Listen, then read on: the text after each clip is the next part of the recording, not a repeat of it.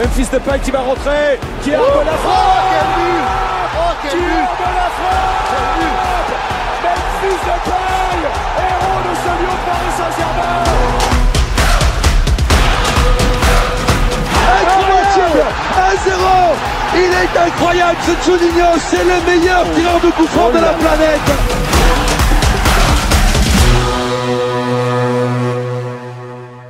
bonsoir à tous, bonsoir à tous amis lyonnais.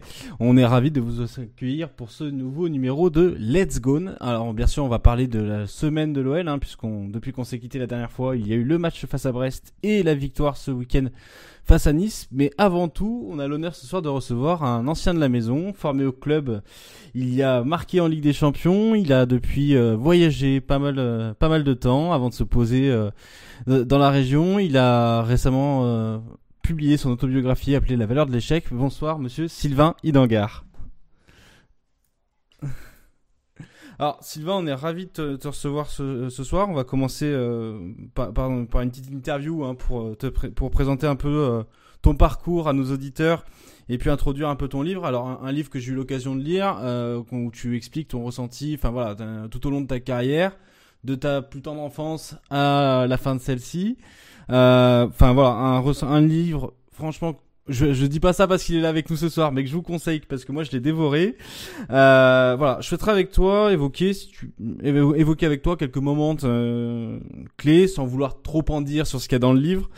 Euh, moi, il y a, y a- y a un premier moment qui me marque. On aime bien en parler euh, quand, quand les gens viennent ici. C'est la rencontre avec le football. Et je trouve que ta rencontre avec la football et ton envie de devenir professionnel, c'est marqué par, tu le dis toi-même, hein, ces deux moments clés, euh, mais qui sont assez singuliers. Est-ce que tu peux nous, en dire un peu plus? Le- le- la première, mon premier euh, intérêt pour le football, il est arrivé euh, lorsque mon papa il est revenu d'un match de foot justement avec ses amis et que bah, il s'est installé au salon et, euh, je les ai vus arriver en tenue de bah, en tenue de foot et il y avait du sang qui un peu qui coulait de, leur, de leurs genoux et puis ça m'avait euh, voilà c'est ça c'est le premier élément qui m'a marqué qui m'a fait m'intéresser au, au football. Et euh, le deuxième euh, le deuxième événement, c'est euh, une fois je suis parti faire des courses avec mes parents. Et puis arrivé à, à la caisse, ben le, le chèque il est pas passé. Et puis on, on a dû laisser le, le caddie rempli de courses justement au supermarché. Et puis euh, j'ai appelé ma mère et je lui ai dit écoute maman euh, quand je serai plus grand ben je deviendrai footballeur professionnel et puis euh, je réglerai euh, tous vos soucis. Ouais, Parce que t'as des parents, si si je me rappelle bien, qui sont issus un peu de l'immigration, qui arrivent, qui ouvrent leur société, ça. ça marche pas, ça marche pas très bien. Et Ouais, c'est ça, c'est ça. Il y a eu des difficultés financières et voilà, ton objectif c'est de, c'est d'aider tes parents. C'est- je trouve ça beau puisqu'on entend Voilà. souvent parler de, de footballeurs pour les gens qui ont rêvé de vendre d'autres footeux. Mais c'est vrai qu'on oublie aussi souvent qu'il y a, enfin, il y a parfois des histoires qui sont euh, de sortir de la galère, enfin, tout, bêtement. Et, euh, et au final, toi, ton histoire c'est ça. Et c'est bien de l'entendre aussi, euh, d'entendre ce, ce genre d'histoire. Ça, ça fait du bien et de se dire qu'en plus, tu le dis dans ton livre, tu as réussi, enfin voilà, à, à aider tes parents. Ça marche bien pour toi parce que derrière tu prends ta licence, si je me rappelle, à, à Paris. Tu m'expliquais que tu, tu fais une, une première expérience à plus haut niveau avec un club filial au PSG. Ouais, c'est ça. C'est ça. Donc, j'ai démarré au TUVB de Verrières-le-Buisson et puis euh, après, euh, arrivé en minime première année, euh, je, je pars jouer au CFFP, c'est le Centre de formation de football de Paris. C'est un club dans le 94, au Val-de-Marne, et, euh, et il me proposait le, bah, il me proposait de pouvoir jouer justement en, en 15 ans, en moins de 15 ans nationaux. Et, euh, et pour un première année, jouer en moins de 15 ans nationaux, ben c'est c'est bien, c'est super. Et euh, donc du coup, été en équipe du, du Val-de-Marne, sélectionné en équipe du Val-de-Marne, puis euh, présélectionné pour euh, pour passer les tests pour l'équipe euh, d'Île-de-France. Et c'est lors de ces tests-là pour euh, pour rejoindre l'équipe d'Île-de-France que Lyon m'a m'a remarqué et m'a proposé de venir une semaine euh, d'entraînement, euh, passer une semaine d'entraînement et voilà, tout s'est bien passé. Donc c'est des matchs où tu où vous êtes euh, on va dire vous jouez normalement pour pour la sélection et puis autour il y a je suppose qu'il y a beaucoup de recruteurs des gens qui C'est ça, c'est ça, ça se passe à et- Clairefontaine. D'accord. Voilà, ça se passe à Clairefontaine et il y a, et bon, il y a tous les, les recruteurs des clubs qui sont autour des terrains qui, qui regardent les oppositions. Et puis alors tu débarques à Lyon, euh, j'en ai pas parlé la première fois, on va en parler cette fois. T'es accueilli par le, le président, c'est ça? non, non, c'est vrai, moi j'en parle dans mon livre, mais euh, je pensais que c'était euh, Jean-Michel Aulas qui était venu m'accueillir à, la gare de Lyon-Pardieu. Et euh, non, en fait, c'était Louis Perel qui travaillait dans la, dans le, dans la cellule recrutement de, des jeunes pour le centre de formation de Lyon. Et, voilà, c'est quand, pour l'anecdote, c'est pour l'anecdote, quand je suis arrivé au centre et j'ai appelé mes parents le soir et voilà, j'ai dit à mon père, bah, je suis content parce que Jean-Michel Aulas, il est venu me chercher à la, à la gare et euh, il a l'air de bien m'apprécier, donc je suis content. parce que je venais d'un petit, quand tu viens d'un petit club, bah, voilà, ah tu, ne te rends pas bien compte de, de l'organigramme, euh, voilà, qu'il est aussi euh, conséquent, aussi important que, de là où on vient, quoi. Derrière, tu découvres le, le, centre de formation. Alors, au-delà de, des nombreuses anecdotes que tu livres dans ton, dans ton livre, qui sont d'ailleurs, enfin, enfin, moi j'ai bien rigolé au moment du passage du centre de formation. Il y a plein de choses. enfin voilà, on découvre la vie. Toi, tu découvres la vie d'un internat. Ça te change de ta vie familiale que tu as toujours connue, du cocon familial. Euh, est-ce que tu peux nous expliquer un peu, le, enfin voilà, la, journée type à l'internat et, ce que ça a impliqué en termes de changement pour toi? Bah, déjà, l'internat, euh, il y, a, y, a, y a une, certaine discipline, il y a une certaine rigueur, certaine ponctualité, que ce soit pour euh, les heures de repas, les heures d'entraînement, euh, les retours de sortie en ville. Donc déjà, ça, ça, ça nous éduque. Et, voilà, on y gagne en ponctualité, en, beaucoup de choses. Et puis, comme j'en parle dans mon livre aussi, il y a des règles. Hein. Il y a des règles aussi qui, régissent entre nous, les, les joueurs. Sachant qu'un internat, les premières années, c'est des 15, c'est des moins de 15 nations, enfin 15 ans deuxième année, des minimes. Après, les, les, les, les moyens, c'est les 17 euh, ans en première année et les, euh, et les plus vieux, c'est les moins de 17 ans nationaux. Enfin, je dis ça, c'est comme ça qu'on appelait à l'époque, hein, parce qu'aujourd'hui c'est U, je sais pas combien, U, je sais pas combien. ok, ça, ça a changé. Et puis voilà, il y a, y a des règles aussi, euh, comme je dis, qui régissent entre nous. Et voilà, c'est un peu, c'est un peu aussi la jungle, quoi. Faut, faut sortir les crocs pour, euh, pour se faire respecter. Donc euh, voilà, ça j'en parle aussi dans, dans, mon livre. Et euh, voilà, et après, voilà, et après il y a le, il y a l'école, le, le, lycée, et après les horaires aménagés pour qu'on puisse terminer les cours plus tôt et participer aux entraînements, quoi. D'accord. Alors sur, sur, cette période, il y a, il y a une, moi il y a une transition qui, qui m'a intéressé. On sent que quand t'arrives, t'es le parigo. Euh, tu, parles de l'histoire de jogging, enfin, même dans les fringues, ça se sent.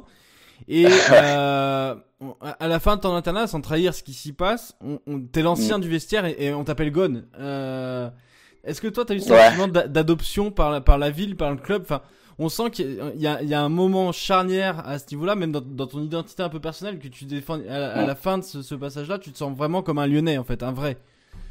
Bien sûr, bien sûr. Bah, moi personnellement, je, bah, venant de la région parisienne, c'est sûr qu'on n'avait pas les, mêmes codes au niveau de, du langage, de, de des tenues vestimentaires, et puis, euh, et puis même de la, de la façon de, voilà, façon de penser dans la camberge. Mais euh, euh, je me suis vite imprégné de la mentalité lyonnaise et du, dialecte lyonnais.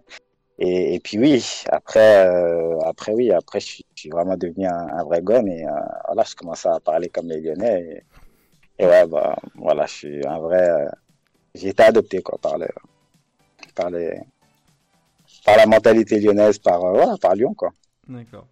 Alors, encore une fois, on ne veut pas, on veut pas trop en dévoiler. Euh, on sent que quand même dans, toi, ce que tu expliques dans la transition entre la formation et le professionnel, ce qui va te faire tiquer, ce qui, ce qui va, ce qui va, on va dire, ce qui va pas te poser problème, mais qui, Ouais, ouais, oui, ouais, te pose problème un peu. C'est la, la, relation staff-joueur qui évolue vraiment ouais, de, de, voilà, de, de, conseiller à client presque en fait, de la part du staff. Ouais, non, pour moi, pour moi c'est deux mondes différents. Euh, comme je l'ai dit aussi dans mon livre, euh, tant que tu es en formation, enfin, je trouvais que c'était vraiment la méritocratie, quoi. T'es bon, t'es fort, tu joues, ah, t'es titulaire dans ta catégorie, et puis, euh, et puis voilà, et puis t'es t'es assisté, t'es es, couvé, et puis euh, voilà, on, va dire tu manques de rien, t'as vraiment que, enfin, t'as à t'occuper que de ton ballon. Et si tu travailles, eh ben les résultats tu les vois vite. Euh, ça a été dur dans la transition euh, bah, de passer de du niveau, voilà, on va dire du football jeune au football professionnel parce que le, football professionnel, il y a, vraiment, voilà, il y a d'autres paramètres qui viennent voilà, qui, qui, sont à prendre en compte et que, et que si je trouve que si t'es pas armé ou euh, t'as pas quelqu'un qui, qui t'aiguille, et eh ben au final t'es, t'es, tu peux être noyé ou tu peux passer à côté de d'une carrière que voilà qui t'était promise. Alors, euh, et puis je l'ai, je l'ai mal vécu. Ouais, bah, oui, et puis ça sent encore aujourd'hui quand on en parle. ouais, voilà, il y a, y, a, y a, ce passage que tout le monde, tous les Lyonnais connaissent, le fameux but en Ligue des Champions. Euh, derrière, tu expliques que tu rejoues pas de la saison, tu, tu vis un peu l'éclosion de la génération 87 qui te suit juste derrière, avec les talents de Karim Benzema et Atem Benarfa qui éclosent et t'as l'impression qu'ils te passent un mm. peu devant. Ça se traduit mm. par un prêt, et là tu vis un truc euh, que tu expliques dans le livre c'est que tu dis que, enfin voilà, c'était en fait c'était très compliqué de t'imposer un prêt parce que tu passes d'un Noël où, tu as des passeurs qui sont Juninho, euh, Essien, Diarra, une équipe qui tourne, qui est championne de France, à une équipe qui est Valencienne où le style de football change complètement. Euh, tu, expliques que ça te bloque. Enfin voilà. Est-ce que tu penses que c'est quelque chose qui est, toujours euh, d'actualité? Est-ce que tu penses que, enfin voilà, être prêté de l'OL c'est pas simple parce qu'au final on a, on a le football très académique de l'OL qui est pas forcément le football de la Ligue 2, de la nationale. Euh, est-ce que tu peux nous ouais, exactement. un peu plus? Bah ouais, en fait, euh, voilà, tu quittes, euh, surtout que bon, l'OL c'est partie des meilleurs clubs d'Europe. Donc voilà, tu t'entraînes avec des joueurs, des top players, et, et, et, donc voilà, tu es habitué à recevoir des ballons dans certaines conditions, et avoir un jeu de possession. Et, puis là, je me suis retrouvé en, en Ligue 2 où déjà, enfin, je me rappelle du premier entraînement, on a fait une conservation, je crois, sur sur toute une moitié de terrain, voire plus. J'ai dit, mais, mais là, on, on peut pas perdre de ballon, là. Personne ne peut perdre un ballon comme ça. Alors qu'à Lyon, c'était vraiment la, la, moitié la moitié du terrain. On était des fois 10 contre 10, ces trucs, c'était impressionnant. Et même, même avec ça, on faisait l'équipe type contre les jeunes. Et l'équipe type, ils nous tournaient sur des petits espaces. J'ai dit, mais c'est incroyable, comment ils sont trop forts ceux-là. donc, euh, non, donc c'est vrai que ça a changé. Et puis après, le, le championnat, j'en parle même pas. Fallait, comme je, comme je dis dans le livre, il fallait développer des, des, des caractéristiques, caractéristiques plus, plus besogneuses. voilà, tu reçois des ballons en l'air, euh, t'as pas l'habitude, tu vas au duel à la tête. Donc, euh, t'en perds un peu ton, le football euh, bah, de ta formation et, euh, et voilà. Donc, euh, c'est dur de d'être jugé sur les qualités avec, enfin, qui m'ont permis, qui m'ont permis de, de, signer professionnel à Lyon, quoi. Donc, ouais, c'est c'est vraiment un football différent et je pense que euh, pas mal de, de, de, jeunes qui ont été formés à l'OL, euh, lorsqu'ils quittent euh, Lyon, euh, ont bah, justement ont, d'énormes difficultés parce que parce que les passeurs c'est pas les mêmes, parce que la, la philosophie de jeu c'est pas la même, et, et, voilà, on a on n'a pas été formé à entre guillemets à, à aller au à dire au charbon, je le dire comme ça. Du, du, du coup là-dessus tu rejoins un peu les supporters lyonnais qui ont tendance à dire face à certains journalistes qui disent ah bah lui il a regardez euh, heureusement que Lyon l'a prêté parce qu'au final il a pas réussi. Mais les, les, les, supporters ont tendance à dire bah oui mais il a pas réussi mais peut-être que s'il avait été à Lyon il aurait réussi. Parce qu'il aurait pas été ah dans bah, le cadre donc là-dessus tu, tu, tu, tu, rejoins totalement les supporters voilà mais moi je, je suis persuadé enfin, à Lyon à Lyon on va dire tu montes avec l'équipe professionnelle bah ce que tu as appris euh, durant la formation bah tu la retrouves avec l'équipe première et c'est facile moi, quand, enfin, sur le match de, de, de Ligue des Champions, euh, je suis rentré, bah voilà, t'as un mec, il est là, t'as trois solutions, pam, pam, pam, ok, là, tu vois le 1-2, tu vois le triangle. Ah ouais, bah c'est cool, ça joue. tu vois ce que je veux dire? Donc, euh, donc voilà, c'est difficile. Difficile ah. de on, va finir sur une dernière question. C'est la question un peu piège. Euh, derrière, on, a senti une vraie transition. Tu voyages énormément. Euh, Si j'ai bien noté, j'ai Al Watani au Qatar, Sétif en Algérie. Euh, il y a un petit passage à Cassis où tu as, connu, tu as fait un colloque avec Atem Benarfa. Après Ferencé au Portugal, Bangkok Glass en Thaïlande. Avant de revenir en France, ça fait quand même beaucoup de voyages à l'étranger la petite question piège, c'est est-ce que tu échangerais toutes ces saisons à l'étranger contre une seule saison en Ligue 1 Non, je n'échangerais pas. Je n'échangerais pas parce que, pas parce que bon, parce qu'il faut acheter le livre et vous allez comprendre pourquoi. et, puis, euh, et, puis, euh, et, puis, voilà, c'est tout. bon bah voilà, le, message est passé. Alors euh, sur, sur Twitch, vous n'avez pas le lien, mais enfin voilà, le livre, on le dit, il est, il est disponible sur Amazon. Euh, vous l'avez au format numérique et au format euh, papier pour ceux qui préfèrent le format papier. Et ceux qui regardent en replay sur YouTube, on vous mettra le lien dans la description pour directement pour aller acheter euh, le bouquin. Bon bah écoute, merci Voilà. Sylvain de t'être prêté au jeu des questions. On va enchaîner, on va accueillir Voilà. euh, nos autres chroniqueurs. Bonsoir Emmaïk, un habitué de Let's Go qui est encore avec nous ce soir. Bonsoir à tous, bonsoir Sylvain. Bonsoir. Bonsoir. Euh, bonsoir Joe, je suppose que tu as pu apprécier euh, les, les passages sur la formation euh, dont parlait Sylvain Nanga, puisque Joe c'est notre grand spécialiste formation OL. D'accord. Voilà. Ouais, effectivement, bonsoir à tous. Effectivement, il y a pas mal de choses qui m'ont parlé, notamment sur euh, la fin, sur le fait que les joueurs, effectivement, certains n'ont peut-être pas eu la, la carrière qu'ils méritaient selon les, les quelques opportunités qu'ils ont pu avoir ou ne pas avoir, malheureusement. Et puis enfin avec nous on a Mathias. Bonsoir, salut à tous. Voilà. Alors messieurs, on va attaquer euh, par le, le, le premier match de la semaine, euh, puisqu'on n'a pas pu le débriefer ensemble. Il y a eu ce premier match euh, qu'on- avait un peu en senti venir ici, puisqu'on a, on avait annoncé que Brest c'était euh, l'équipe un peu piégeuse. On en avait parlé avec Foot Tactique, qui est, pour Sylvain c'est un analyste euh, foot qui travaille énormément sur Twitter et qui nous avait Ouais. dit que ça sentait un peu le match piège pour l'OL. Et il avait parié un match nul, et si je me rappelle bien, il avait même donné le score exact. Donc la preuve que les analystes disent est bon. pas que des bêtises. voilà. Euh, donc ça, ça, ça, ça se termine sur un score de 2 à 2. Euh, Emeric, je vais te demander un, un premier ressenti comme ça sur, sur ce match-là, même s'il remonte un peu et que depuis le moral euh, est un peu remonté.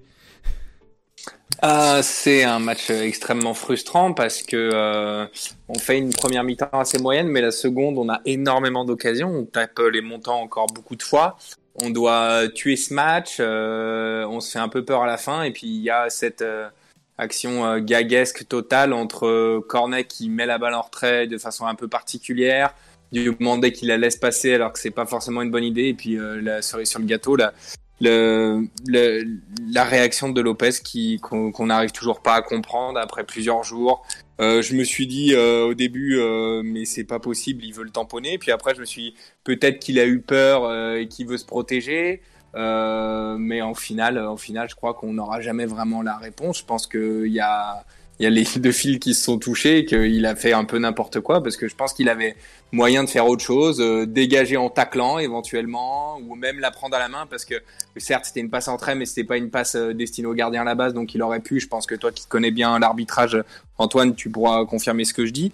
Donc euh, très frustrant parce que ce match était totalement à notre portée et que Brest a pas fait non plus un excellent match, pas énormément d'occasions, et que si on avait encore deux points de plus ce soir. On aurait été vraiment vraiment bien et ces, petits, points on risque de les regretter en fin d'année j'espère pas voilà très frustrant ce match Alors en point arbitrage, oui, s'il touche le ballon, effectivement, il évite la faute. Euh, Il n'y a pas faute s'il touche le, ballon. Maintenant, effectivement, je suis un peu comme toi, je suis dubitatif, donc euh, le, rouge me semble mérité. Euh, même avec la VAR, on a dû, même si on voit avec la VAR en faisant de l'image par image qui saute après l'attaquant, euh, ça, ça justifie pas son saut. Et Sylvain, je pense que euh, j'aimerais bien avoir ton point de vue quand on m- moi, j'ai, enfin, par rapport à cette sortie-là, j'ai une, euh, enfin, je pense avoir une réponse. Ah. Ah, attends. tu vas nous l'apporter. Bah, écoute, on t'écoute. Si, si, si, toi, t'as la réponse. Bah, Mais moi, je pense que ta réponse à toi, je suppose.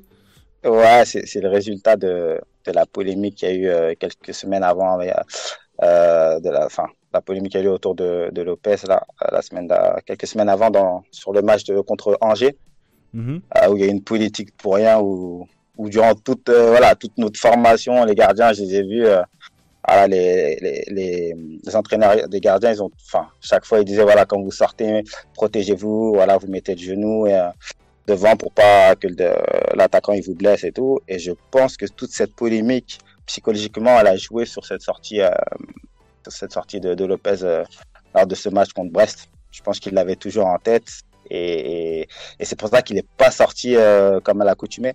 Il a peut-être plus, euh, je sais pas, pensé à. Il il avait pas la tête assez froide au moment de- Ouais, il pas- voilà, c'est ça. Et, et, et je, je, suis, je reste persuadé que, que cette polémique qu'il y a eu là, euh, lors de ce match d'Angers, a, a, a joué sur sa sortie contre, contre Brest. Après, c'est mon avis. Et, et voilà. Et que du coup, en, tant- en en fait, tant il que joueur, je sais que la hésité. Au psychologie. dernier moment, il a fait n'importe quoi. Voilà, voilà, c'est ça. Et après, il a fait n'importe quoi. Tu vois. Parce que voilà, il est. Voilà, tout, on sait, enfin, il sait que tout va être épié, toutes ses sorties, elles vont être épiées. Enfin, s'il est en duel avec un attaquant, et ben voilà, euh, vu qu'ils ont, qu'ils ont, qu'ils ont mis la, polé- la, la polémique sur lui, euh, voilà, il peut plus sortir de façon, euh, Ah. enfin, il est pas sorti de façon normale, quoi. Et alors quand on est attaquant et qu'on sait qu'en face il y a un gardien qui fait ce genre de sortie, qui est sous ce genre de feu, est-ce qu'on cherche à en jouer? Honnêtement. Ouais, bah ouais, parce que parce que bah justement parce que parce que voilà la, enfin je trouve la polémique elle était à, contre euh, Lopez alors que c'est dans son droit de sortir et de se protéger. Il va euh, voilà, il va pas se faire démonter par les attaquants adverses. Et, ça c'est ce qu'on nous apprend, c'est ce qu'on leur apprend durant toute la formation et même en professionnel, c'est de se protéger. Les gardiens doivent se protéger. Et j'ai pas compris justement cette cette polémique qu'il y a eu autour de Lopez. Et voilà, c'est pour ça que je pense que ça a joué, tu vois. D'accord. Alors, Joe, on, avait parlé d'un match très tactique. On a quand même l'impression sur ce match-là euh, que, que l'OL tactiquement fait le boulot. Euh, que euh, même en termes d'énergie, on a, on a presque l'impression que c'est un match à regret puisque c'est un bon match de l'OL. Je ne serais pas se tromper de dire ça que l'OL fait un bon match, mais se fait presque avoir sur deux faits de jeu en fait. Ouais, alors il y, a eu plusieurs séquences, je trouve, dans ce match-là je trouve que euh, Dalloglio avec Brest a très très bien préparé le, début de match. C'est-à-dire qu'ils nous ont très bien bloqué l'axe. Euh, et en fait, ils ont fait exactement le même match qu'ils ont fait euh, face à Bordeaux il y a, il y a quelques semaines avant où ils avaient, en fait, ils avaient, placé un bloc, un bloc assez bas, étonnamment, parce que c'est une équipe qui a beaucoup joué cette saison. Et ils nous avaient parfaitement bloqué l'axe. Et on sait qu'aujourd'hui, l'axe, c'est là où on a nos, joueurs les, plus forts euh, aujourd'hui, notamment ce, milieu de terrain qui fonctionne si bien. Et donc, du coup, ils, ont, ils nous ont un peu étouffé un peu au milieu, ce qui fait qu'on était un peu obligé de passer sur les côtés. Et, euh, c'est ce qui fait qu'on a eu un début de match un petit peu compliqué. Et, même à, la mi-temps, on se dit attention. Euh, ça ressemble un petit peu à, ce match faible, à ce match, pardon, à ce match piège euh, et, finalement, on a l'impression de se sortir de, ce piège, parce qu'après, on a une bonne dynamique où on arrive finalement, bah, enfin, à, écarter un petit peu ce bloc et avoir des, vraies occasions. Et puis bah, derrière, effectivement, euh, il va y avoir de la frustration. Ce que, je retiendrai globalement, c'est en fait la réaction qu'on a au moment où on, revient, où on mène, euh, on, parvient enfin à, mener 2-1. Et là, bah, il y a Rudy Garcia qui fait un changement assez défensif en, en faisant sortir un milieu pour un joueur défensif supplémentaire. Euh, et, derrière, en fait, toute la mentalité de l'équipe a, fait qu'on est descendu un petit peu, alors qu'en fait, on était meilleur euh, en étant plus haut. Puis moi, le, ce que je me dis souvent, c'est en fait pourquoi changer euh, une organisation qui t'a permis en fait de, mener au score? Et, et c'est un peu là où je trouve que c'est un peu dommage. Et derrière, peut-être que c'est un petit peu la conséquence de, tout ce qui suit derrière. Il y a, une mauvaise passe de Cornet, il y a euh, Monde qui couvre peut-être pas suffisamment euh, le ballon pour Lopez, et ensuite il y a Lopez qui fait, etc. Peut-être qu'on aurait pu aussi éviter ça si on avait peut-être été un peu plus ambitieux sur, la fin de match. Mais euh, globalement, oui, c'est quand même frustrant parce que ce match-là, on aurait dû quand même le gagner. On a eu deux trois occasions avant qui nous auraient pu nous, permettre de mener peut-être 3-1 facilement. Alors, euh, Mathias, on a aussi l'impression qu'il y, a, quelques joueurs qui ont surbrillé sur, ce match-là côté lyonnais. Il y en a qui ont un peu moins bien réussi. Est-ce que tu pourrais nous en sortir un? Comme ça, Mathias Je te piège un peu. Un joueur qui t'a particulièrement impressionné sur le match Bah, Memphis, à, l'origine des deux buts. Enfin, qui, qui est, oui, à l'origine des deux buts, il provoque le penalty lui-même alors que le jeu est à peine euh, redevenu bon après les entrées euh, de Memphis lui-même et de Paqueta. Euh, qui ont grandement aidé à, la deuxième phase décrite par John, Joe. Ah, pardon. Euh, et oui, donc Memphis, qui à la fois euh, relève le niveau collectif du jeu grâce à, son talent et, ses, et ses relais au sein du jeu et grâce à Paqueta aussi, et qui montre, malgré lui, toute la faiblesse qu'a Moussa Dembélé, qui manque horriblement de confiance. le problème, c'est que c'est problématique, non pas seulement devant le but, c'est-à-dire que c'est un attaquant qui pourrait manquer de confiance. Il joue bien, mais voilà, quand il arrive devant le but, euh, il fait n'importe quoi. Le problème, c'est que là, même dans la conduite de balle, même dans les choix de passes et même dans l'exécution des passes, tu sens qu'il manque terriblement de confiance. Et, ça pèse sur tout le jeu, et ce qui fait que quand tu as un attaquant qui arrive dans le jeu, comme Memphis qui le remplace, et, qui commence à jouer au ballon, bah, tout fonctionne mieux et c'est terrible pour lui, d'autant plus que ça va peser sur son temps de jeu. Et, ça montre à tout le monde que voilà, en fait, t'étais pas fait pour ça. Et je pense à lui particulièrement parce qu'aujourd'hui, il, s'est, enfin hier, mais on a pris aujourd'hui qu'il s'était cassé le bras, euh, ce qui va rajouter 6 à 8 semaines d'absence, euh, ce dont il avait vraiment pas besoin. Sylvain, ton avis, toi, un peu sur, sur Moussa Dembélé, sur ce match-là de Moussa Dembélé, où effectivement, euh, il s'en sent pas forcément à sa faveur? Ouais, non, mais après, c'est, tous les joueurs qui, entre guillemets, qui sont pas titulaires, qui, qui sont en manque de, de, de, de temps de jeu, des rythmes de jeu. Enfin, je veux dire, il y a plus, moins tu vas, plus tu auras un manque de, temps de jeu, plus tu auras du, du déchet technique et, et voilà. Et pour, et si, pour peu qu'il fait pas le nécessaire, euh, du travail en rab, en plus des entraînements, euh, enfin, à l'entraînement, déjà, ils se donnent pas à fond ou truc comme ça, ben, t'es, voilà, on va vite voir euh, les carences, quoi. Enfin, les, tu penses Ah, que ça, il y, a- y un problème de, de tra- pour toi, il y a un, problème de travail de la part de Dembélé qui fait qu'il n'arrive pas à rattraper ou Non, mais en tête, fait, quand euh, tu joues pas, quand tu joues pas, quand tu joues pas, faut, euh, certes, c'est dur psychologiquement et, et, et des fois, ben, souvent on a tendance à lever le pied aux entraînements ou à bouder ou voilà, mais juste au contraire, faut, faut rester dans le rythme, dans le bain pour et, et donner deux fois plus à l'entraînement pour euh, quand tu rentres, et ben, être euh, ben, dans les bonnes conditions euh, physiques pour euh, que techniquement, euh, voilà, euh, tu puisses euh, répondre présent et gagner ta place, euh, enfin grappiller ta place si c'est pas fait, moi je sais pas comment ils s'entraînent, hein, mais euh, j'ai déjà été remplaçant et je sais, je sais comment ça fait. Euh, si tu si tu lèves le pied aux entraînements, ben quand tu rentres, euh, voilà, faut, faut pas s'attendre à, à briller quoi. Ok. Alors, avant de passer au deuxième match, j'ai j'ai une petite, euh, une petite question surprise, Sylvain. Tu, tu, tu te tais. Euh, pour nos invités, est-ce que vous savez quel point commun Sylvain Idangar a avec Memphis de Paille Ah, aucune idée. Aucune idée. Joe? Euh, là, comme ça, c'est c'est compliqué. Là, comme ça. Non, Emeric non plus?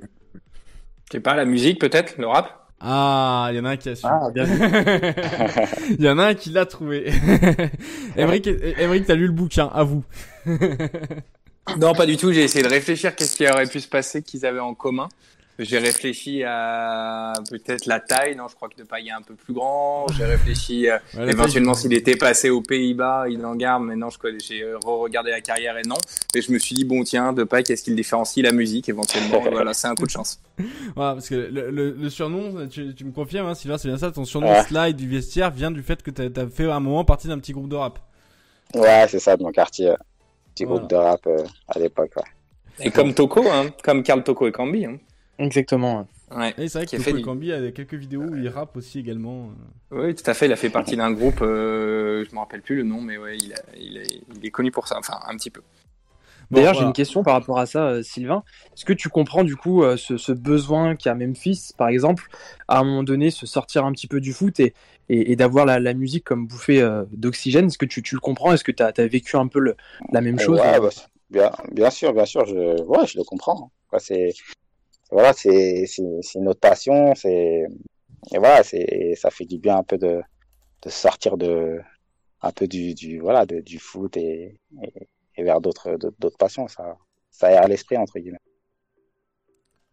Eh ben écoutez, on va attaquer avec le deuxième match euh, de la semaine. On revient sur Memphis Depay, ça tombe bien puisqu'il il marque le, le, le premier but de ce second match euh, avec une, enfin voilà, un- une Memphis Depay, j'ai envie de dire, une, paque- une panenka euh, d'entrée de jeu.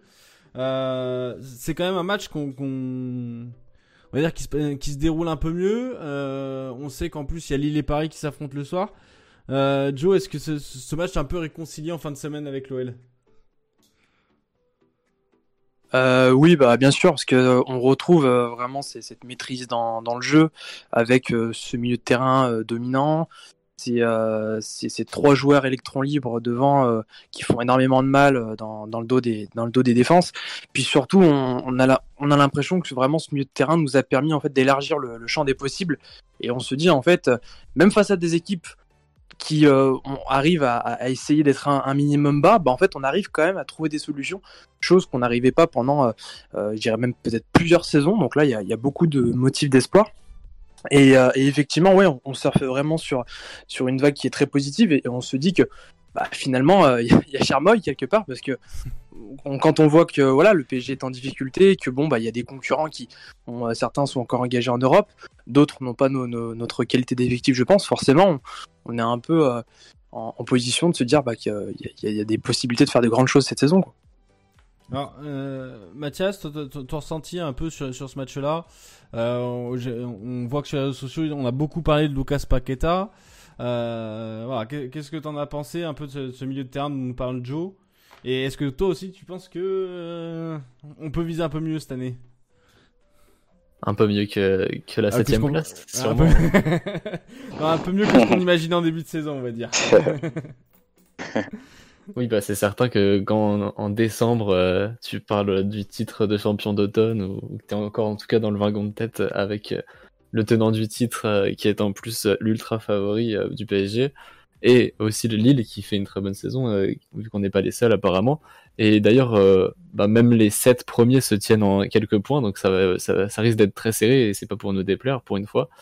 Euh, mais oui, clairement, c'est sur des matchs comme celui qu'on a fait à Nice qu'on voit que on n'a pas seulement les résultats, on a vraiment un, jeu qui, fait plaisir et qu'on a envie de revoir et on se lève le matin et on se dit aujourd'hui a l'OL qui joue alors que il y a quelques semaines on se disait je vais encore m'énerver ce soir.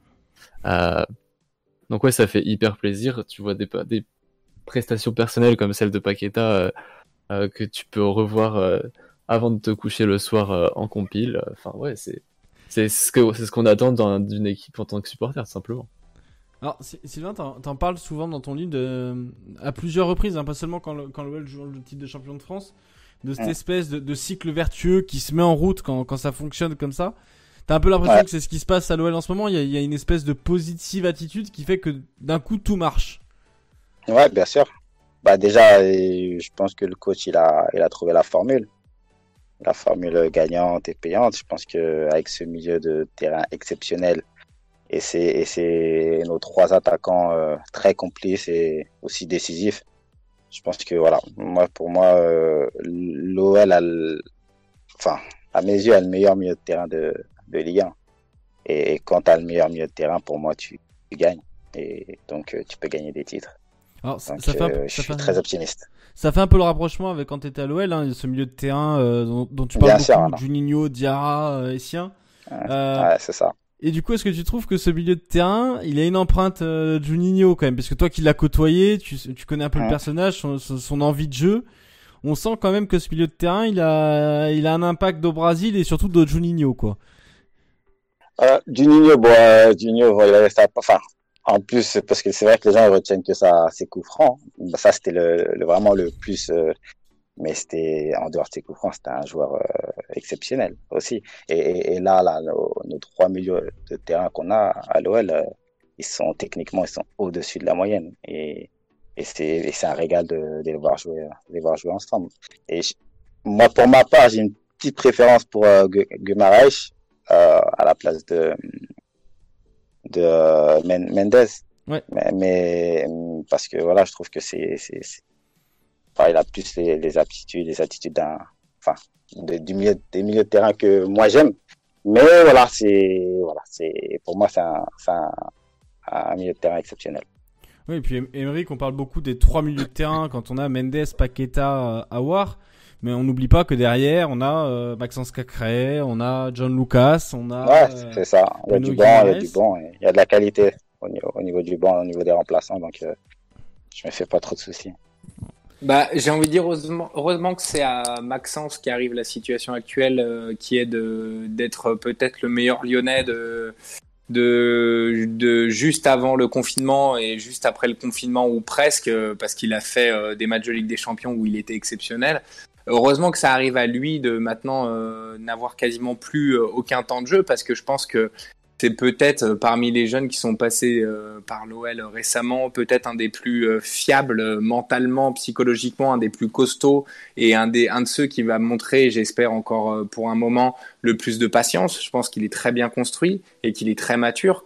Parce que ce qui lui arrive, c'est quand même pas, c'est pas évident. Parce que euh, même si bon, l'injustice est un petit peu euh, abaissé par le fait que les mecs de devant sont très très forts, donc il y a moins de frustration, mais il doit en avoir quand même parce que quand tu joues des, euh, des huitièmes de finale de Ligue des Champions, des quarts de finale de, Ligue des Champions et des demi, euh, et que après ben, tu arrives même pas à avoir du temps de jeu en Ligue 1 ou très peu, ça doit être frustrant. Mais j'ai confiance en fait qu'il est, qu'il est intelligent et qu'il saura patienter parce qu'on en a besoin énormément, qu'il faut construire le futur de, de l'équipe de Lyon, euh, notamment sur lui, mais en grande partie sur lui. Et oui, euh, Jean-Lucas, pareil, il, rentre, euh, et tu as l'impression qu'il rentre pour dire à tout le monde, regardez, je suis un joueur de foot exceptionnel. Il a montré techniquement et physiquement en 10 minutes euh, qu'il était, qu'il avait sa place en titulaire en Ligue 1 peut-être dans plus de trois quarts des clubs de Ligue 1. Quoi. Il est, euh, pour moi, il, est vraiment hyper fort. Et puis, comme Joe aime le souligner souvent, apparemment aux entraînements, c'est parmi les, le meilleur, les meilleurs tout le temps. Donc oui, ça doit être frustrant pour lui. Euh, et j'espère qu'il aura un prêt de quelques mois euh, dans un club de Ligue 1. Il pourrait faire du bien à énormément de clubs. Même si, comme nous l'a expliqué Sylvain, c'est pas toujours très évident de partir. C'est vrai que et on, parle de cette qualité de la patience. C'est vrai que tu en parles aussi dans ton livre, hein, euh, de, des joueurs qui, qui, finissent par craquer et à dire bah je vais voir ailleurs parce que euh, parce que non, je, enfin voilà, je suis bon et je veux le montrer quoi. Ouais, non, bien sûr. Après, après, concernant les gens, euh, concernant les jeunes, faut, faut qu'ils soient lucides sur les, les joueurs qui, qui jouent à leur poste.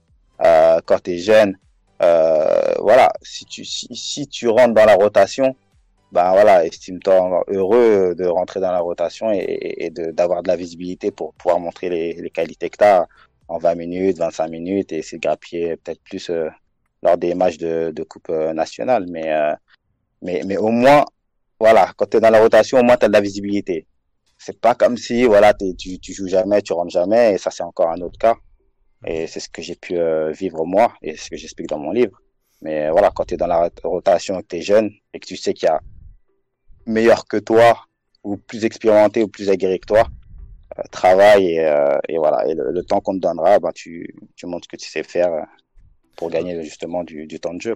C'est vrai que la difficulté qu'ils ont peut-être aujourd'hui, qui, existait, qui commençait à exister un peu à ton époque, c'est tout ce qui est réseaux sociaux parce que il y a des, joueurs, je pense par exemple à Melvin Barr, un, un Maxence Cacré dont on vient de parler, qui voient euh, sur les réseaux sociaux que les fans les trouvent meilleurs que euh, les joueurs qui sont concurrents à leur poste. Et eux, ils ont pas tant de jeu. On, je vois qu'il y a Gilo dans le chat qui nous dit pareil pour Melvin qui n'a pas eu de minute depuis Angers. C'est vrai qu'on se met à la place d'un Melvin Barr. Il est passé après euh, Maxwell Cornet.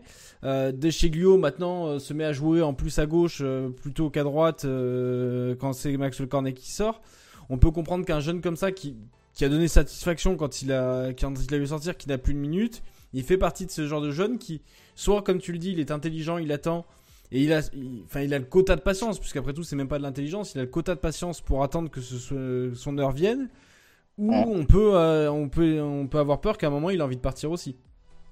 Ah, comme je disais, tout, tout dépend si tu rentres dans la rotation du coach euh, ou pas. C'est voilà, c'est faut de la visibilité. Hein. Tu perds patience quand t'as pas de visibilité. Maintenant, euh, si on te fait rentrer à la match sur trois, voilà, tu rentres 20 minutes, après tu grappilles, bah, t'es jeune, bah, apprends et puis toi patient. Mais si t'as pas de visibilité, c'est sûr que tu as envie de partir et pour avoir du temps de jeu. Alors, Joe, toi qui, les a suivis un peu depuis la formation, tu penses que les jeunes qu'on a aujourd'hui, ils seront assez patients? Euh, bah après ça ça, dépend euh, des jeunes, ça dépend de euh, l'entourage, des agents, des sollicitations. Il y a tellement de paramètres qui, rentrent en compte. Globalement, je trouve que là on a effectivement une génération qui est globalement patiente. Même Amine Goury hein, qui est parti, il a été très très patient. Hein. Il avait refusé d'ailleurs un, un prêt. C'était à Nîmes si je dis pas de bêtises la saison d'avant. Euh, parce qu'il avait dit non non je veux m'imposer à l'OL donc euh, il était euh, il était très motivé. Donc sauf qu'après bah forcément quand il n'y a pas de temps de jeu quand le discours on va dire n'est pas forcément en adéquation avec le, temps de jeu bah un joueur peut, peut partir. Après globalement oui Maxence Cacré effectivement les échos sont très très positifs. Après, je je le cache pas quand même qu'il y a eu certains doutes à un moment donné, forcément, euh, notamment quand il y avait Toussaint, euh, Thiago Mendes qui lui passait devant, c'était pas toujours euh, justifié la, saison dernière, donc il y a eu des doutes. Maintenant, effectivement, voilà, je pense que là, il y, a eu des signaux très forts pour lui.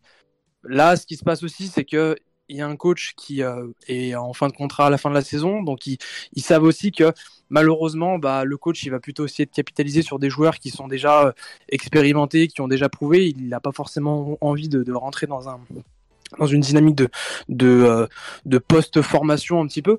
Donc là aussi, je pense qu'ils le savent. Donc c'est tout dans le rôle après aussi du, directeur sportif. Je pense notamment à Junio d'essayer de de, les projeter presque sur la saison euh, d'après en leur disant voilà vous avez quand même eu un peu de temps de jeu cette saison bah il va falloir s'accrocher la saison prochaine elle est pour vous quoi. Je pense que ça devrait passer avec Maxence Cacré, mais une barre, ça va dépendre, parce que par contre, le Pau, il joue quand même beaucoup moins. Et Aaron Cherky, il est encore très jeune, donc là-dessus, euh, je m'inquiète pas trop. Quoi. Tu, tu, rejoins tout à fait Youssol qui dit Juni a l'air de bien œuvrer en coulisses pour l'académie en intégration des jeunes. C'est déjà bien. Et puis euh, je pense que Sylvain, tu peux nous le confirmer, Juni c'est quelqu'un qui, même quand il était joueur, était déjà très proche des jeunes du centre de formation euh, à prodiguer des conseils. Ouais, ouais. Moi, en tout cas, personnellement, euh, Juni, c'est vraiment, une personne que, j'ai beaucoup appréciée, avec qui je, parlais, je parlais souvent. Très abordable et, franchement, c'est la classe. Bon, bah voilà, on est là-dessus, Joe, tu peux être rassuré. Sylvain nous le confirme. Ouais, j'a- j'avais pas de doute là-dessus. hein. bon, voilà. Alors, il y, a un... la- L'avantage, c'est qu'il y a eu un, un match nul Lille-Paris. Donc, Lyon se retrouve en, en tête euh, ex aequo de la Ligue 1 à un but d'écart. hein, puisque si on avait un but en plus, comme on a plus de buts marqués, si je me trompe pas, on serait devant Lille. Euh, ça tombe bien, Lille joue à Montpellier euh, cette semaine quand Lyon recevra le FC Nantes. Alors qu'est-ce que ça vous inspire les amis euh, Le FC Nantes hein, qui est pas forcément euh, en très grande forme en ce moment? Euh, si je me trompe pas, il y a eu un départ d'entraîneur? Ou c'est pas encore acté? Il y a Oui, des- si, si, si, oui, si. est ça a parti, été- hein. il a été remplacé. pas dire une bêtise. Rem- remplacé par le pompier de service euh, Colo qui avait déjà fait des remplacements à Nice, etc. Exact. et qui a qui a surpris beaucoup de monde par euh, alors euh, depuis qu'il a changé depuis qu'il a remplacé Gourcuff euh, pas des bons résultats du tout et c'est surtout qu'il a surpris énormément de personnes parce que euh, il a sorti euh, les peu de satisfaction qu'il y avait côté nantais depuis le début de l'année euh, c'est-à-dire des joueurs comme euh, Ludovic Blas, Imran Nouza et euh, Kolo Muani c'est-à-dire des jeunes très techniques euh, qui s'entendent bien, qui parlent le même football. Il a fait rentrer des joueurs euh, euh, qui sont à mes yeux moins moins intéressants et malheureusement bon bah les résultats lui donnent pas raison. Euh, ça va être compliqué pour Nantes. Euh, il leur manque en plus leur meilleur joueur euh, pour le match contre nous, c'est-à-dire Ludovic Blas, le maître à jouer, un mec que j'aurais adoré voir à Lyon personnellement, que je trouve vraiment phénoménal et que qui a qui a vraiment une expérience Ligue 1 assez énorme pour son âge. Maintenant, ça doit faire sa trois ou quatrième saison qu'il joue, euh, c'est assez énorme. Je crois qu'il a que 21 ou 22 ans. Euh, donc ils ont des très bons joueurs. Malheureusement, bah ça tourne pas. Euh, il va manquer Fabio aussi, euh, le frère de, de Raphaël, qui, euh, qui va être suspendu. Euh, je pense que c'est un match normalement qui est largement largement à notre portée. On est censé le, le gagner. Euh, à part Blas, le meilleur joueur de Nantes cette année, c'est euh, qui? C'est Alban Lafont, je pense, parce que ben voilà, il est énormément sollicité, il fait beaucoup d'arrêts. Euh, c'est une défense qui est qui tâtonne. C'est une équipe qui n'arrive pas à trouver son 11 et qui a un coach intérimaire qui vient de répéter qu'il se voyait pas du tout comme coach principal et qui fait des choix pourtant euh, pas du tout dans la continuité et assez particuliers. Donc je pense que cette euh, équipe, on doit la battre. On a vraiment euh, zéro euh, excuse pour pour faire une contre-performance contenante demain. Alors, en plus, Patrick Collot, on va se rappeler ses bons souvenirs. hein, C'était l'entraîneur adjoint de Claude Puel. Euh, quand Claude Puel est licencié pour faute grave. Alors lui avait obtenu euh, une indemnité. hein, il la faute grave avait été jugée abusive à son encontre. Mais enfin voilà, il faisait partie du, du staff quand même qui avait participé à la déconstruction un peu euh, de l'OL. Euh, et lui dit en garder des bons souvenirs, on n'en doute pas, vu qu'il a encaissé un chèque en partant. Euh, mais enfin voilà, c'est vrai qu'à l'OL, il avait pas non plus brillé. Joe, ta- tactiquement, Colo, euh, il a jamais entraîné premièrement. Est-ce que pour toi, c'est- un plus pour l'OL d'avoir quand même un, entraîneur qui n'a jamais été forcément euh, entraîneur principal euh, à part à Lille de mémoire? Ah oui, euh, forcément. et puis, enfin, je dirais qu'aussi ce, ce choix est presque à l'image aussi de, la façon dont le FC Nantes est malheureusement dirigé en ce moment par par Kita. Et c'est vrai que voilà, il y, a- très peu de repères. euh, D'une part pour les joueurs, mais là, euh, du coup, pour l'entraîneur lui-même, il y a très peu de repères. Euh, il se projette pas, donc forcément, il n'y a pas de, du coup de, projet avec cet entraîneur, avec cette équipe. Donc forcément, quand il y a un flou, à quoi peuvent se rapprocher les joueurs pardon, à quoi peuvent se raccrocher les joueurs bah, Pas, pas grand-chose, malheureusement. Nous, de notre côté, c'est totalement différent, parce qu'on est dans une super dynamique. Euh, D'ailleurs, on a des dynamiques qui sont diamétralement opposées, parce qu'eux, ils sont sur 7 matchs euh, sans victoire. Nous, on est sur 14 matchs euh, euh, sans défaite, donc euh, on voit qu'il y a vraiment deux dynamiques opposées. Et, face à ça, nous, on sait à quoi se raccrocher. On commence à voir quand même qu'il y a possibilité de faire de grandes choses. Donc, je pense que c'est- très bien pour, euh, pour souder le groupe. Eux, de leur côté, c'est tout l'inverse. Donc, euh, et c'est vrai que quand on commence à regarder le classement, il y a 5-6 équipes qui commencent à être assez décrochées du, peloton. Nantes en fait partie. Et on peut vraiment commencer à s'inquiéter pour eux. Je pense que ça fait partie des équipes qui, peuvent être en grande difficulté quand on voit un peu leurs lacunes aussi euh, défensives cette saison. Comme, euh, comme tu le disais précédemment, euh, Lafont concède beaucoup de, de, de, tirs. On se dit qu'effectivement, c'est le match pour nous. Alors, on approche les fêtes. Est-ce que tous les joueurs seront dans cet état d'esprit On peut se poser des questions. Mais en tout cas, effectivement, voilà, on, doit profiter de cette situation dans laquelle s'est mis le FC Nantes. Mathias, tu nous vois tirer notre épingle du jeu comment sur ce match-là? Euh, en priant pour que euh, il n'y ait pas un bloc bas euh, hyper perméable au milieu comme l'ont fait un peu à la manière que l'ont fait les Brestois, mais là du coup plutôt sur un manque d'idées et de dire bon bah on va faire comme ça parce que il y a un coach novice et puis puis même dans le club depuis qu'on sait Sao, il n'y a pas vraiment de projet de jeu, il n'y a pas d'idée qui sort du lot. Là je vois les favoris comme l'a relevé Yousol 69 dans le chat. selon Presse Océan, c'est Courbis et, euh, et Domenech les, favoris pour le poste. Bon, ça montre bien que euh, c'est pas Kita qui va révolutionner le football au prochain mandat d'entraîneur. Euh, c'est ça qui m'inquiète le plus euh, pour les Nantais, au-delà de la direction euh, folklorique, hein, comme euh, pourra vous le dire Romain Molida. c'est vraiment le manque d'idées et, et, cette impression que Nantes est condamné à rester là, dans le ventre mou, un match ennuyant du multiplex pour l'éternité parce que il y a aucune éclaircie à l'horizon euh, sans changement de direction, j'ai l'impression. Et pour le match euh, euh, du point de vue lyonnais, c'est une étape que tu dois gagner. Je veux dire, même la saison dernière, quand on n'était pas bon, tu reçois Nantes, et ce n'était pas le cas la saison dernière d'ailleurs. tu reçois Nantes, tu dois gagner, peu importe où ils sont, où tu es toi dans le classement. C'est pas le droit à l'erreur, tout simplement. Alors Sylvain, j'entendais Joe nous parler de, des matchs à l'approche des fêtes. Il euh, y, a, y, a, les Nantais aussi qui ont un peu la tête dans le guidon. En, tant que joueur, quand on arrive sur ce dernier match avant la trêve, est-ce qu'il y a déjà un peu la tête en vacances ou, ou euh, tous les joueurs sont vraiment concentrés ou est-ce qu'il y en a qui peuvent subir un petit, un petit relâchement, une petite fatigue aussi puisqu'on arrive sur en plus une saison un peu particulière qui a été longue, euh, qui traîne un peu dans le temps. C'est comment on l'aborde un peu? Après, pour une équipe nantaise qui est en plein doute et qui a envie de se changer des idées, ouais, je peux comprendre que les joueurs, ils vont peut-être pas, voilà, être à fond. Mais pour une équipe ambitieuse qui joue les, les trois premières places, synonyme de Ligue des Champions et qui est sur une bonne dynamique et euh, voilà, qui, a des autres, autres ambitions, euh, non, je pense pour moi c'est pas, il y a, pas, au niveau de l'état d'esprit, je, c'est même pas une option de voilà de, lever le pied, de penser aux fêtes ou trucs comme ça. Non, je pense qu'ils vont, vraiment jouer euh, le, enfin, le coup à fond, cette opportunité-là de, de figurer euh, ou même enfin, terminer champion de champion d'automne, c'est ça, voilà, je suis perdu. Oui, oui, ouais, non, ouais, potentiellement champion d'automne euh, si euh, s'il y a victoire euh, par plus d'un but d'écart que le, si Lille gagne. Voilà. Ouais. je pense que l'enjeu, l'enjeu, il va, il va dissuader tout, tout début d'envie. allez, bizarre là. Non, non, je pense que Lyon ils vont, ils vont être dedans. Entre nous, il y a personne qui nous écoute là. Il y a une prime pour le titre de champion d'automne ou pas?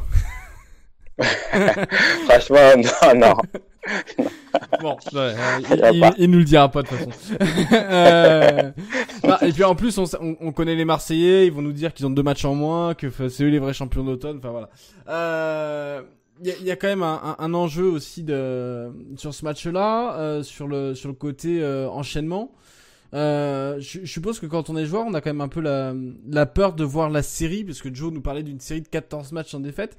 Est-ce a pas un moment ça devient, euh, ça peut devenir euh, quelque chose de négatif, au sens où il faut surtout pas l'interrompre et on commence à jouer un peu avec la peur au ventre de la, de la couper cette série.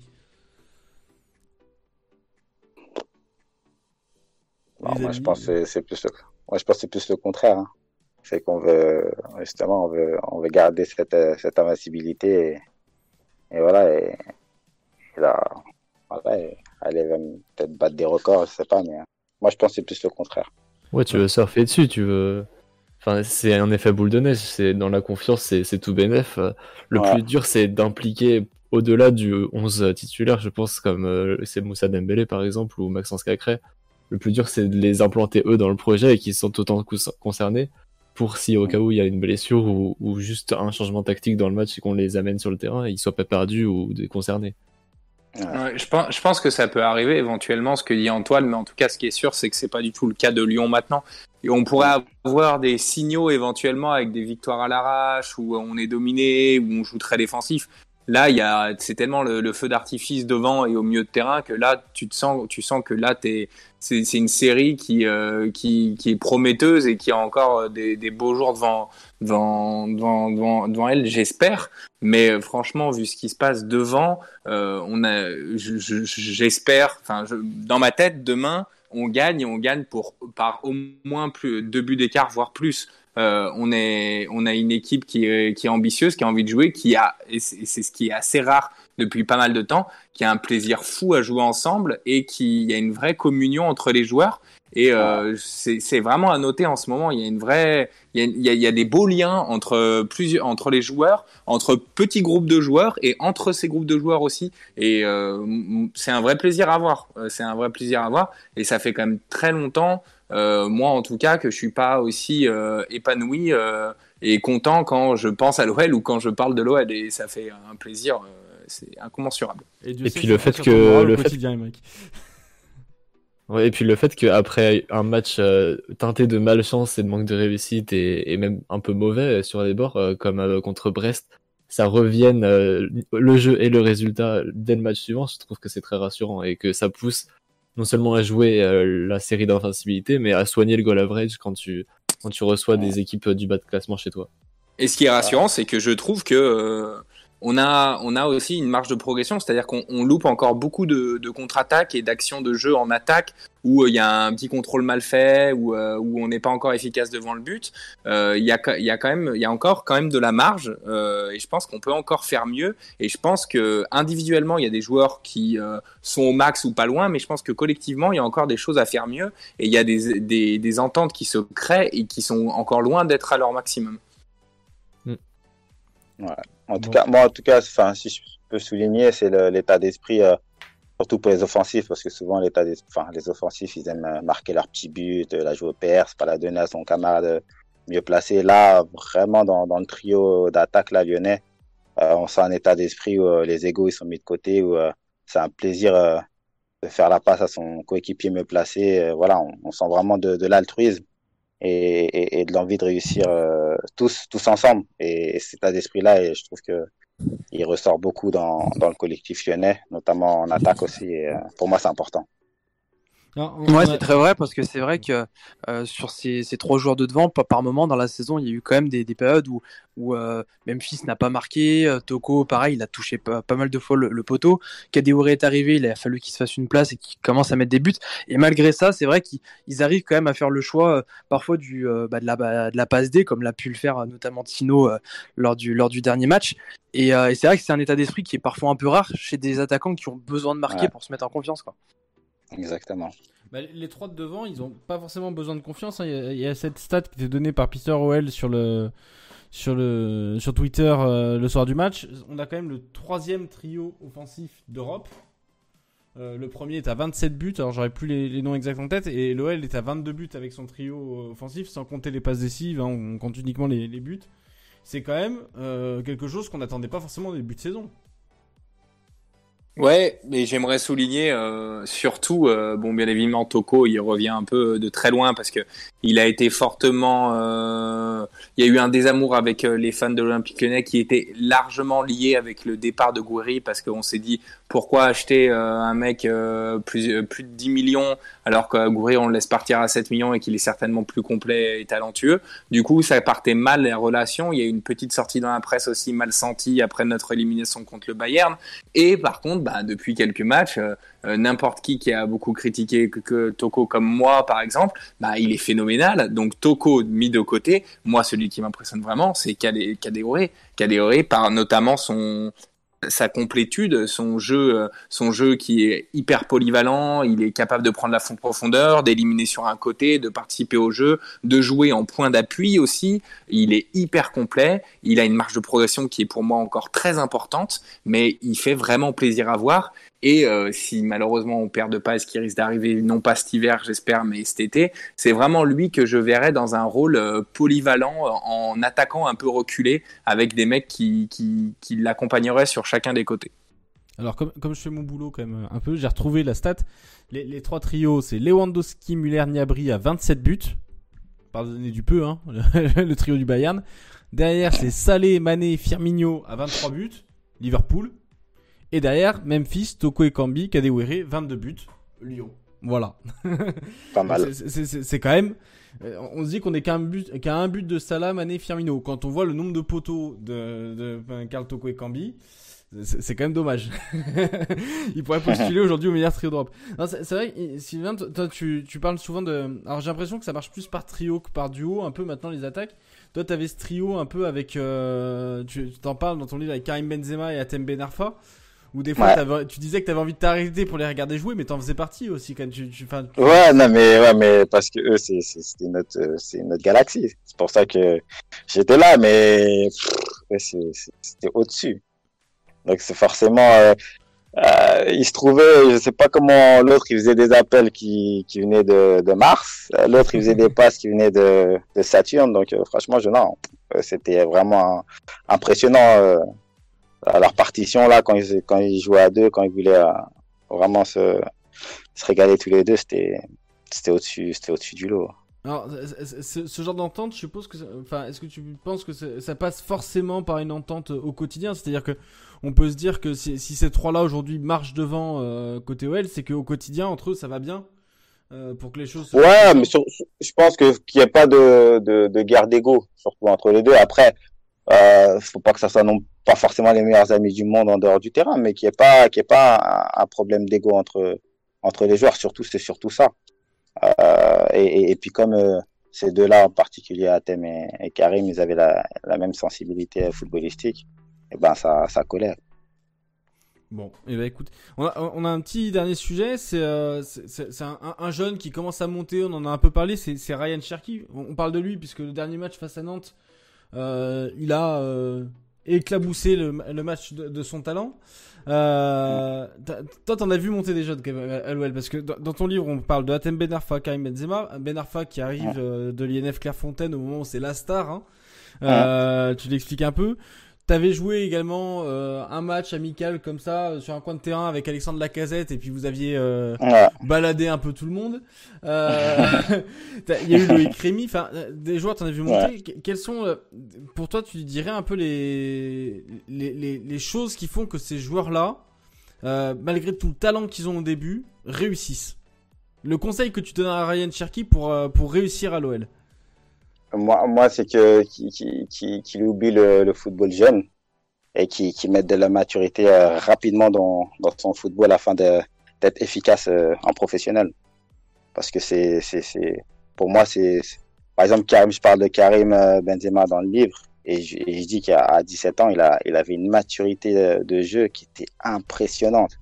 C'était euh, vraiment c'était euh, t'avais l'impression qu'il avait déjà joué 150 voire 200 matchs de Ligue 1. Euh, tout était fait euh, dans le bon tempo, les déplacements, les trucs. Et, et, et, et voilà, et Cherki, il est, je, enfin, je l'ai vu jouer en jeune. Euh, c'est vrai que c'est plaisant pour, euh, pour le spectacle, les gris-gris, tout ça. Non, mais euh, en pro, un, un, un défenseur expérimenté va te mettre juste un, un coup de bras ou une main, ton gris-gris va, il va s'arrêter. Tu, tu vois ce que je veux dire? Donc, euh, c'est la maturité. Il faut qu'il mette, il faut qu'il passe de- des caps dans son football et qu'il mette vraiment de la maturité de façon à ce que quand il dribble, ça soit dans les zones de vérité. Euh, dans certaines zones, il il faut pas dribbler, il faut jouer simple. Tu vois, c'est tout ça, tu vois. Et euh, voilà. C'est Ah. tout ce que je peux lui, lui dire. Ouais. Jo- Joe, toi tu le suis depuis euh, nombreuses années, Ryan Cherky. Est-ce que tu penses qu'il va passer ce cap? T'entends les conseils de Sylvain Ce que t'en penses? Enfin voilà. Ouais, je suis tout à fait d'accord. Et euh, franchement, pour euh, Cherki, je suis vraiment pas inquiet parce qu'en fait, déjà, on voit qu'il a franchi chaque étape avec une facilité totalement déconcertante. Je pense qu'on a rarement vu ça, voire peut-être jamais vu ça. Euh, en fait, ce qui se passe chez, ce joueur, c'est que il a, il a eu une détermination depuis un très jeune âge. Franchement, je pense que j'ai encore, ouais, j'ai clairement jamais vu ça depuis que je, suis les jeunes de, près.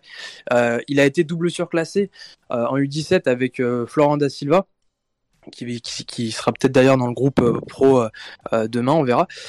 Ils étaient tous les deux très très forts, très au-dessus, et à ce moment-là, on n'en mettait pas forcément un, au-dessus de l'autre. Et ce qui en fait fait la différence à un moment donné, c'est la maturité, la détermination qu'a Cherki. Parce qu'en fait, Cherki, il a 15 ans, il pense déjà être le meilleur joueur du monde. Et c'est réel hein, quand je dis ça. C'est qu'il a déjà dans cet état d'esprit-là.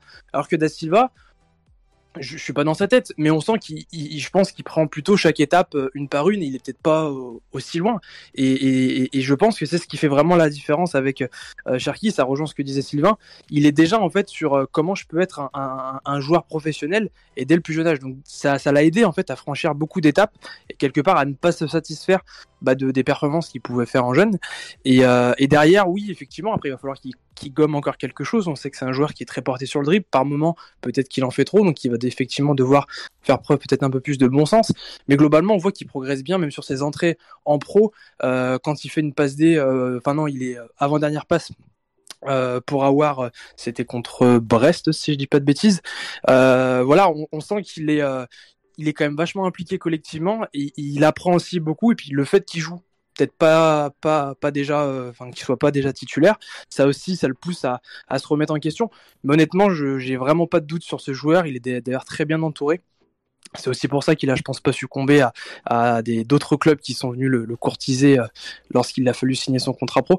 Donc, je j'ai pas d'inquiétude parce qu'effectivement, il est dans cet état d'esprit, comme je pense l'était aussi Benzema très tôt, à euh, être euh, un des plus grands joueurs. Et c'est vraiment ce qui change, je pense, d'un joueur qui a beaucoup de talent mais qui quelque part euh, profite du moment présent. Et quelque part, ça peut se comprendre, mais ça le différencie vraiment de ces joueurs-là qui, et je pense qu'un joueur comme Cristiano Ronaldo, par exemple, s'il a été aussi fort, c'est que très jeune, en fait, il a été déterminé à être euh, le meilleur, quoi. Et je pense qu'il a l'état d'esprit pour vraiment aller très haut, quoi. Bon, bah vous semblez plutôt d'accord euh, sur le sujet. On se rappelle, on se rappelle que Karim Benzema, quand il a débarqué chez les professionnels, il a dit au, groupe qui était quand même champion de France, qui était venu pour prendre leur place. on était quand même sur, le même type de choses que tu dis, Joe, avec euh, avec Ryan Cherky, qui veut déjà être le meilleur joueur du monde et qui effectivement parle même de gagner la Ligue des Champions avec l'OL. Je suppose, Sylvain, quand on a été euh, formé à l'OL, à euh, surtout à l'époque où tu étais, c'était quand même quelque chose à laquelle vous pensiez. Moi, j'ai une phrase qui m'a marqué dans ton livre, c'est quand tu dis que l'année où tu joues euh, la, Ligue des Champions, puisque tu rentres face à Prague, euh, ouais. C'est l'année où on se fait éliminer, euh, on sait comment. Sur le penalty de Neymar. ouais. Sur le penalty de Neymar. Ouais, tu, tu, tu, le dis, on, on, aurait été champion d'Europe en fait, même les jeunes. Je pense que toi, j'ai l'impression que ça reste ton plus gros regret quand même sur, euh, sur ah ouais, sur bien ta sûr, carrière. Bien sûr, moi je je, je, je, je, je savais, je sentais qu'on avait l'équipe pour, pour aller au bout. Et, et, et c'est sûr que je me projetais. Hein. Je me projetais sur cette campagne euh, européenne. Je me projetais. Je me disais, pire, il y a possibilité d'être champion d'Europe à, à 20 ans. Ça, c'est cool, ça. Purée. Sur le CV, c'est vraiment cool. Bon, bon, au final, t'as quand même une carrière qui, enfin voilà, qui t'a satisfait. T'as atteint tes objectifs. Je pense qu'on peut le dire. Ouais, c'est ça. Euh, je vous mets le lien à tous ceux qui sont dans le chat. Euh, dans, je, je, vous le mets dans le chat comme ça. Vous pouvez, si ça vous intéresse, aller et je vous le conseille, allez prendre le livre de, de Sylvain Dangar.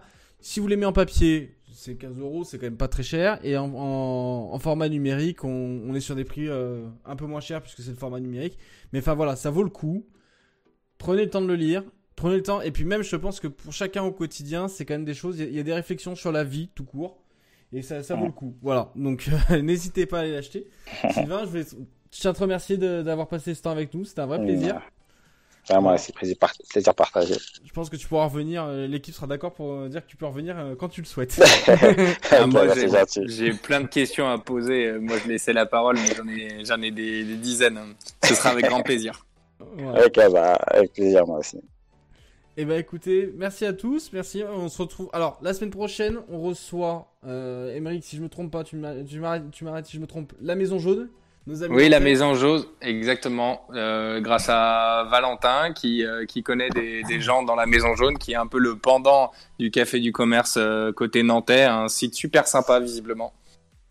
Voilà. Et puis Joe répondra à quelques questions d'avant match peut-être. voilà. Peut Et puis. Allez, 2021, il y aura peut-être une grosse surprise au cours de 2021, mais ça, il faut suivre et on vous donnera des nouvelles. Allez, bonne soirée à tous et merci beaucoup. Bah, merci à tous. Merci. Bonsoir à tous, merci. Bonne soirée. Salut. Ciao, ciao.